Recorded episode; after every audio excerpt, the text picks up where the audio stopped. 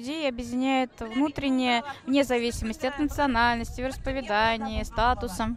Как вы считаете? Бог един. Это просто разные формы. И формы, я считаю, каждый имеет на свою форму, имеет право. Каждая национальность, каждый, каждая страна. И я была в разных странах, везде форма разная. Но главное во всем это честность, доброта и стремление помогать друг другу. Вы правильно говорите, стремятся все к добру, но почему-то мы видим обратную картину, да? А вот как развернуть общество к созидательному? Что, может быть, каждый из нас мог бы сделать на своем месте? Как вы считаете? Ну, я считаю, что сейчас люди очень разобщены. Их надо объединять. Только личным примером мы можем воспитать своих детей и вообще весь мир изменить. Только когда начинаем, я всегда говорю сыну, все надо начинать с себя, а других не требует. Только сам, самое главное, начни, и все к тебе потянутся, потому что люди видят добро, видят счастье, которое ты получаешь, и заражаются этим, и живут этим.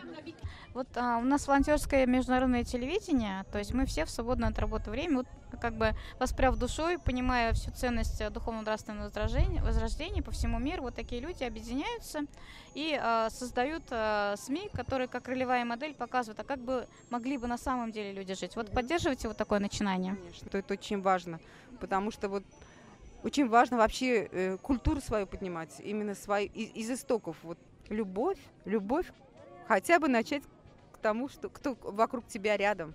Не стремление быть лучше, а именно любить любого, какой он есть. Мне кажется, в этом. Ага. А что бы вы хотели пожелать людям всей Земли? Всей земле любить друг друга. Любить друг друга и, ну, видеть радость во всем. Вот радость не в том, что у тебя в кармане, а радость в том, что вокруг тебя. Вот я бы так сказала. Спасибо вам огромное.